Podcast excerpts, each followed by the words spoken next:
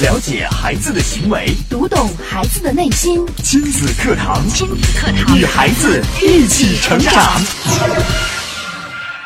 快点，快点，赶紧，赶紧！这样的话，我们做家长的一天不知道要嚷嚷多少遍，也不知道孩子要听多少遍。但有一点是肯定的，就是我们越说的不厌其烦，孩子越充耳不闻。几乎每个家长都为孩子磨蹭而头疼。可以这么说，世界上没有一个孩子是自觉有效率的完成每一件事情的。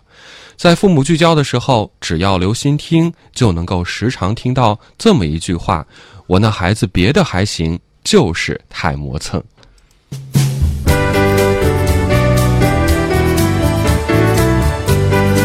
亲子堂今日关注：怎样教育磨蹭的孩子？第二部分，主讲嘉宾：亲子堂创始人、亲子教育专家陆岩老师。欢迎关注收听。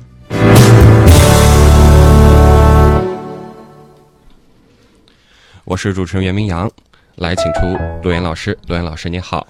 明阳好，亲子课堂的各位亲粉们，大家好。嗯，今天陆岩老师为我们继续带来怎样教育磨蹭的孩子。呃，下半部分，因为上一周我们讲完上半部分之后，其实很多朋友都非常期待呀，想要着急的听到我们下一期的这个节目。是的，我们的很多家长都在期待着，希望能够孩子啊别磨蹭了啊，我有什么方法能够赶快解决这个问题？嗯，上一周呢，我们讲了两个主要的核心，第一个呢叫做时间的概念，我说。对于孩子来讲，时间是没有概念的；而对于我们成人来讲，我们对很多的一些程序啊、流程啊、生活的一些节奏啊，都有一个时间的概念。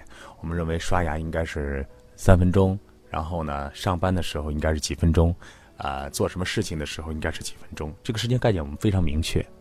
可是对于孩子来讲呢，是没有这个概念的。那第二个呢，就上一次我们上一讲我们讲到了，就是关于呃家长的不坚持。导致孩子的不坚持，孩子该走了，啊，真的该走了，啊，你再不走，我不要你了，啊，这样一拖再拖，使得呢家长的指令呢毫无意义。嗯，那么这一讲，我们就会跟大家来讲孩子磨蹭的什么事儿呢？就是再继续往下深挖，我们找寻一些可以治理的一些方法。比方说，关于时间的概念，我们现在呢，对于我们来讲，会有一个快与慢的概念。可是对于孩子来讲呢，其实他是没有快慢的概念的。孩子对于一件事情啊，去看待的时候，其实他很简单。我该用什么样的程序去做？甚至他在做的时候，他会有很多很多的想象力。你会发现，你要求孩子做一件事情的时候，有的孩子就飘走了。比方说，你孩子该刷牙了，孩子会什么呀？第一，孩子可能会玩他的牙刷。嗯，你看这一段时间，我给呃我两个女儿买了这个电动牙刷之后啊。他们就特别爱刷牙，很有兴趣，很有意思。对，但是他们在刷牙之前呢，他们要把这个牙刷玩好多遍啊，拆拆呀，弄弄啊，看看啊，上面有米奇啊，有什么呃各种各样的卡通人物啊，嗯啊。那么刷牙的过程当中，他也会去玩，嗯，泡泡啊，啊，是冲水啊，嗯，就很多时候你会看孩子的世界里边。是没有时间概念的，所以他在这个时间里边，他是很放松的状态。嗯，我们不行，我们是觉得这个刷牙就抓紧时间刷完就算了，赶紧吧。对，那么并且孩子，你别看孩子啊，孩子程序化程度还是挺高的。嗯，怎么讲？第一，第一步做什么？第二步做什么？第三步做什么？他是一定要做完的。哦，如果不做完，他觉得这不是一个刷牙的过程，他就就就不同意，非得按照这个程序来。对，嗯。所以你看啊，孩子在这个时间的长河里边，其实它是一种最舒适的方式，嗯啊，而反倒是我们把这个时间拉快了之后，我们是为了目的而去嘛，嗯，我们是为了完成任务，啊，呃，很多家长解决不了孩子磨蹭的问题，很多家长说我控制不了孩子，我也管不了孩子，孩子太难管了啊，嗯。那么今天我想，首先给大家一个概念是什么呢？当你管不了你的孩子的时候，其实是你管不了自己的时候。啊，一个家长如果说对孩子没有掌控力，你想一想，你对自己有没有掌控力？一个家长对孩子没有掌控力，意味着对自己也没有掌控力吗？这个或者这样讲，嗯，还有一种方法来讲，就是一个家长如果没有执行力的话，你的孩子肯定也没有执行力。当你说了什么事儿，孩子没有去做，你就想想你说了什么事儿，你做了没有？哦，这样讲好像大家会稍微能够想明白一些。嗯你看，咱们中国人讲叫说到，做到言出必行。但是我们对待孩子的很多事情做不到说到做到。嗯想一想啊，如果说你从小陪伴孩子的每一天发生的每一个故事，出现的某一件小事，嗯，你都能够做到这四个字儿说到，做到。那么孩子就不会磨蹭了。你的指令明确了，嗯，什么问题都解决了。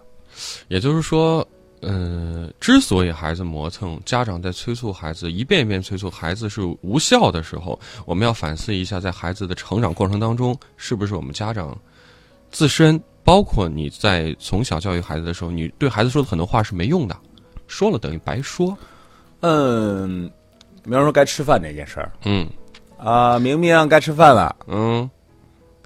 明明该吃饭了啊，嗯。你再不吃饭，我把电视关了啊！啊，快过来，坐这儿吃饭。这个场景。我们已经形成了一种，好像这是一种叫人的方式，对，但这种教人方式，如果把它用在我们的工作上，嗯。效率太低了。那就简直不可，应该是不可能这样的。哪个领导会有这么有耐心的？还比方说，吴话该上节目了，嗯，吴话真的快到点了。哎呀，无话，求求你了，赶快来上节目吧。这领导也好好辛苦啊，那我们的家长是不是很辛苦？想一想，挺辛苦的。那我们家长是不是这就爱孩子呢？你看有多少家长啊，说了多少遍，说一遍是话，说两遍还算说话，说三遍都在说废话了。嗯，可是呢，还是天天如此这般。对，那么，我们就想想，第一点，今天要告诉大家的就是，说到要做到。对，其实说，到做到呢，两个方面，嗯，一个呢就是执行力。执行力，别让我现在说吃饭了，那我就坐在桌子上吃饭。嗯吃完饭结束，孩子你来不来那是你的事，告诉你几点到几点吃饭。嗯比方说要洗手了，如果孩子不来，你就抱把他抱过来，说这是洗手了。必须要洗。你不能说孩子洗手了，孩子快过来，嗯，孩子别玩了，再等你五分钟啊。好，快过，你这是 洗手了三个字一出，就要洗。这是指令。嗯还有很多家长很讨厌，就是关于磨蹭，磨蹭在哪儿？就晚上不睡觉这个问题嗯，啊，一遍一遍催着孩子睡觉，孩子就是不睡觉，一会儿跑出去了，一会儿喝奶了啊，一会儿这个给家长呃要求，那我要听故事啊，我听两个不行，我听五个啊，听完五个我再听一个再，听一个吧。这一晚上你想想，这时间磨蹭到哪儿去了？对，那如果真想睡觉该怎么办？说到做到啊！上床，孩子跑了怎么办？呃，抱到床上吗？抱回来吗。嗯，孩子又跑了怎么办？再抱回来。再抱回来吗。生气不生气？生气也没办法呀，生什么气啊？有什么气好生吗？就告诉他这就是一个事儿嘛。呃，必须得睡了。对啊，我们该睡了嘛。孩子会不会着急？我我要出去看画书。呃，我觉得可能起初会，但是等他发现这个指令是必须要执行的时候，嗯，他就不会再着急了。哎，你就会发现，你知道吗？我女儿说我一句话，嗯她说：“爸爸从来不大吼大叫，啊，然后呢，爸爸也不会打我们嗯啊。”我大妞给我说的，但是爸爸会锁我们。啊，这这怎么讲？这个没听说过呀，这个词是是是是什么含义？其实这也是说，就刚才我说说到做到这件事情啊，有很多时候我们说到做到啊，我们有的时候会这样啊。我给大家说一个场景，就是孩子该睡觉啦，嗯妈妈我想喝奶。不行，不能喝奶。晚上说了，那亲子课堂都讲了，不能喝夜奶，喝夜奶不好，嗯不喝啊啊不，我就要喝，不喝跟你说多少遍了，不行，然后开始闹。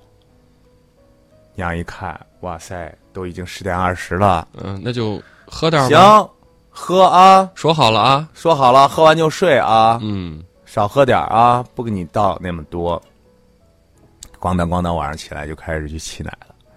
沏完奶之后呢，他就喝，喝完了之后说：“我想听故事。”哎呀，这么晚了，不听了，睡吧。不行，我必须要听故事。我每天都，看昨天听到哪儿了？你都没让我听，今天我还要听。十点半了呀，孩子。不，我就要听。那哎呀，那那要不明天我怎么怎么样啊？那好，听一集啊，啊讲一不能多小段听啊，听一集，嗯，听两集，啊，反正就这样。那么这一弄一弄，你知道到多少了？哎呀，十一点了快，十一点了呀！天哪。这个时候，当家长的着急了，嗯看看看看，都十一点了，嗯，这一天天的，你这对你身体不好的，然后爆发了，哎呀，一发不可收拾。然后呢，孩子怎么办呢？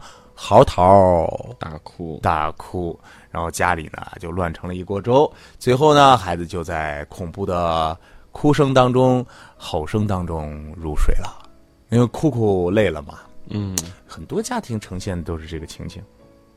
那么刚才说锁是怎么回事呢？对啊，我一直在想啊，就是当我们发出一个指令，比如说我说甜甜，该睡觉了，嗯，你不能离开这个床了。那不能离开的办法是什么？你说我这个时候生气有没有用？我打他屁股有没有用？嗯，那我想了一个办法，我把他锁住，怎么锁的？其实也就是把他抱住啊。就是用自己的手臂对，控制，就是我反正不能动了，咱不能下床了并。且我会跟他讲，我说你看到这个时间了，你这个事儿必须要做。嗯，哎，他开始的时候会有很大的反抗啊，哎，你会发现它锁锁它变成一个游戏了。好玩儿就变成了一个很好玩儿的游戏。这个锁不是就是我们想象中的那种很暴力的，它其实是是有一种这个亲子之间的互动的感觉。这个互动是一种拥抱的互动嘛？嗯 当然，有的时候也会也也也会孩子会你说我不要我不要我要现在要去看电视，啊！非要这么我现在要去我现在要去把那本书给我拿过来，你给我讲我怎么不行？睡觉，嗯时间到了，这就要说到做到。嗯，你跑出去了，我给你抱回来；你跑出去，我再给你抱回来。因为啥？这是你要做的事情。好，不想让孩子拖沓，就要家长说到做到。嗯好，我们来稍事休息啊，广告之后接着请罗岩老师跟我们分享这个话题。亲子课堂正在播出，稍后更精彩。了解孩子的行为，读懂孩子的内心，亲子课堂，亲子课堂与孩子一起成长。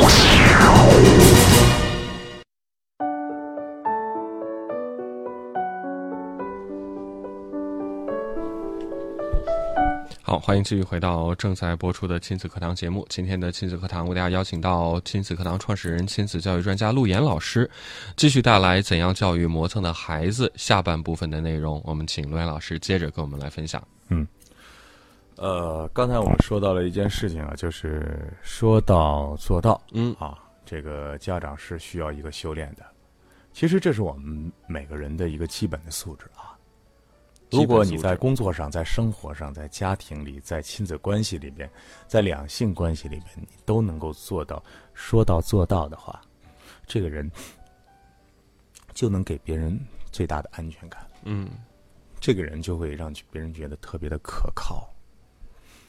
那么这样呢，所建立起来的一种关系呢，是一种非常稳固的关系。想一想，你所说到的很多的事情，你都像吹风一样啊，你把风吹过去了，这没有任何的变化，最后没有任何的反应，那谁还会跟你玩啊？相当于这个话说了是废话吗？没用。那么上一讲我们讲到的是一个孩子的这个时间概念啊，一个坚持啊，这个家长会一拖再拖。这一次我们说到说到做到。那么最后我还想说一点什么，就关于时间概念里边的这个快和慢。嗯大家可能会觉得这个，嗯，我们会把一个事情呢分为快慢之分。嗯，其实我们很多的成人都已经做了很就很久了，已经忘了自己的一些这个情形了。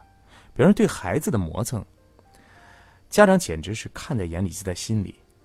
好着急呀、明明是一个劲儿的一催再催，但是孩子依然是慢条斯理的。嗯那这个时候，有些家长就没耐心了啊，劈头盖脸就说：“哎呀，你怎么这么笨呐、到现在衣服都穿不好啊！”嗯一把抓过来就孩子叽里咣当一穿，啊，然后呢，这样呢其实本身就剥夺了孩子一个锻炼的机会。我相信每个孩子都会说：“我想自己来做。”啊，比如有些孩子，我积极，我积极，为什么要我积极呢？因为所有的孩子都需要一个锻炼和成长。快是怎么建立起来的？是要有方法的呀。嗯，你你也是，你是怎么快起来的？你是别人教你，从慢，对不对？然后慢慢逐变逐渐的熟练起来，对，变快的。我们不可能让孩子一蹴而就，嗯，并且我们记得啊，我们给孩子指令指令的时候，还要给孩子方法嘛。就是不能只说要做什么，而且要告诉孩子该怎么做。赶快抓紧时间把你这儿收拾收拾。收拾收拾，孩子是不是不懂什么意思呢？我带着我，我带着我女儿收拾她的房间，收拾好几次了。我发现她还是，因为每个人建立自己的这个系统啊，它是需要一个过程的。真的需要过程的。嗯，有的时候家长会很着急，因为什么呢？你的系统和他的系统的理解是不同的。不一样。那么，你和你爱人的系统可能都不一样。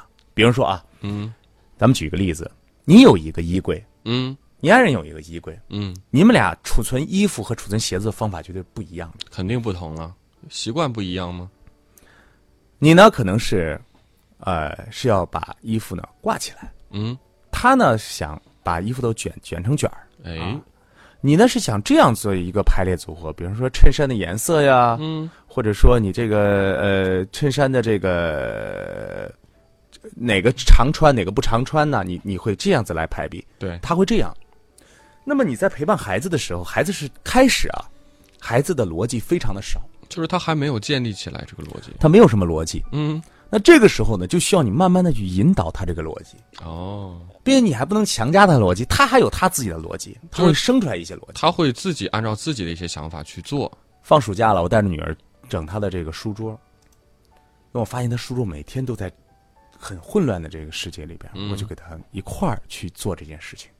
然后我就教他，我说：“你可以把你的书啊，这么多书，这么多本子，我们做一个分类吧。”嗯他说：“好啊，做分类。”然后呢，他我肯定不先告诉他，他就自己在那儿分，他分了七八类，根本桌子上就放不下，你知道吗？哎，然后呢，最后我们就 我就慢慢的、慢慢的去去跟他讲，我说：“你看，你这两类是不是能放在一起？”嗯，哦，他才发现原来这两类是可以放放在一起的。就不要分那么细了。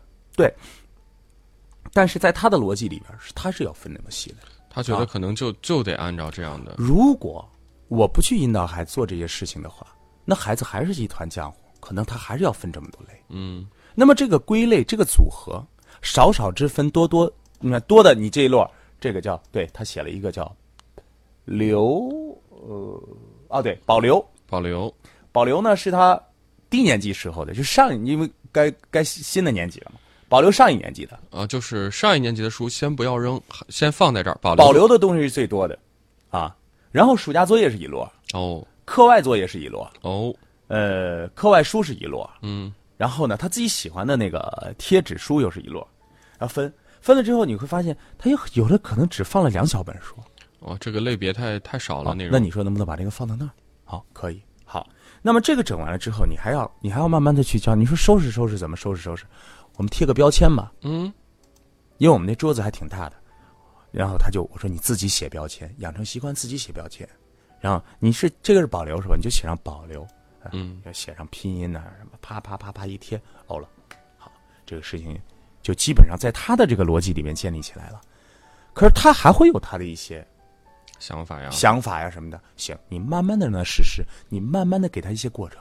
开始的时候他收拾的非常的慢，嗯，理解不理解？当然理解，因为他都不知道 怎么什么叫收。拾？怎么做呀？完全不不懂事情。嗯哎，还有包括我们孩子做的很多一些小的事情，比如说穿衣服这件事情，很多家长大早上起来急啊，说孩子你看看，不是跟你说过了吗？你嗯提早应该把衣服弄好，穿上就走。孩子对有些衣服他就不会穿，嗯，他就没有那样尝试过，他不知道方法，你该怎么办？一定要给方法。那么想让孩子快，想让孩子不拖拉，第一给方法，第二不断的练习。哦，你不练习，你不给方法，让孩子自己在那着急，你也着急。你越着急，孩子越笨，越不会，到最后就变成一团浆糊了。这就成个恶性循环了。是啊，所以啊，在生活当中啊，你会发现，其实你急的时候，往往是什么？往往是你无无能的时候，哎呀，你没有把这个事情很好的这个弄快，是吧？对，嗯。呃，我还发现有一个奥秘啊，你比方说，当我起的比孩子早的时候，嗯，那这一天开始的时候，你就可以想想让自己静静心呀、然后醒来的时候，你会看到孩子一个非常哎可爱的脸呐、然后慢慢慢慢的，你你看到孩子起床，然后所有的东西都在你的掌控当中。是，如果你同时跟孩子一块儿，这个同同步的那个状态，你肯定着急。就是孩子有他的节奏，你如果是强用自己的节奏去呃强制孩子，那肯定你会觉得孩子慢，你要催他了，你又慌的不行了。对，所以我们可以什么呢？我们可以比孩子稍微提前一点，这样呢，我们做到一个充分的准备，那孩子是不是就有一个充分的准备？也就是说，我们要给孩子留足时间，让孩子去做自己的事，是吗？对呀、那么，当你的心能够慢下来的时候，其实才能和真正的一个生活的节奏是同步的。嗯关于磨蹭，其实也有我们的一个部分。刚才我已经讲了一些方法了，比如说我们要温柔而坚定，比方说我们要知道孩子没有时间概念，我们慢慢给孩子建立时间概念。我们要温柔而坚定，不能一拖再拖。我们要说到做到，我们要给孩子一些方法，让孩子熟练的应用，最后达到一种快的效果，对吧？那最后呢，想总结一下是什么呢？其实我们的人生本身就是一个过程。如果你急急急的往前走，无非是积极的想往那个方向奔嘛。对呀、那么人生是一个旅程，旅程是干嘛？欣赏风景的吗？呃，总之享受生活的。马不停蹄的往前，如白驹过隙，或者走得太慢，一天也不走，嗯，这都不行。对，太快或者太慢，太快的话错过风景了，嗯，太慢的话又达不到目标了，错过人生的机会吧，机遇吧。是，你太慢的话，错过机遇了。而且呢，每个人都会等得不耐烦，所以说我们的生活当中呢，我们要有章有实啊。嗯呃，有一句古时候的谚语啊，说凡事都有定期，天下万物都有定时。嗯，春有百花，所以说呢，我希望我们的家长都有一份智慧，然后呢，在人生的旅途当中，跟孩子一块儿慢慢的体会，慢慢的享受人生。好，谢谢谢谢栾老师给我们带来了两期关于怎样教育磨蹭的孩子的这个问题啊，也从这个根本上让我们去理解了如何在孩子的成长发育的初期给足孩子的时间，遵循他的规律，用一些什么样的方法来让自己的孩子从一开始就能够学会该如何去处理生活中的每一件事情。明天同一时间，亲子堂和你不见不散。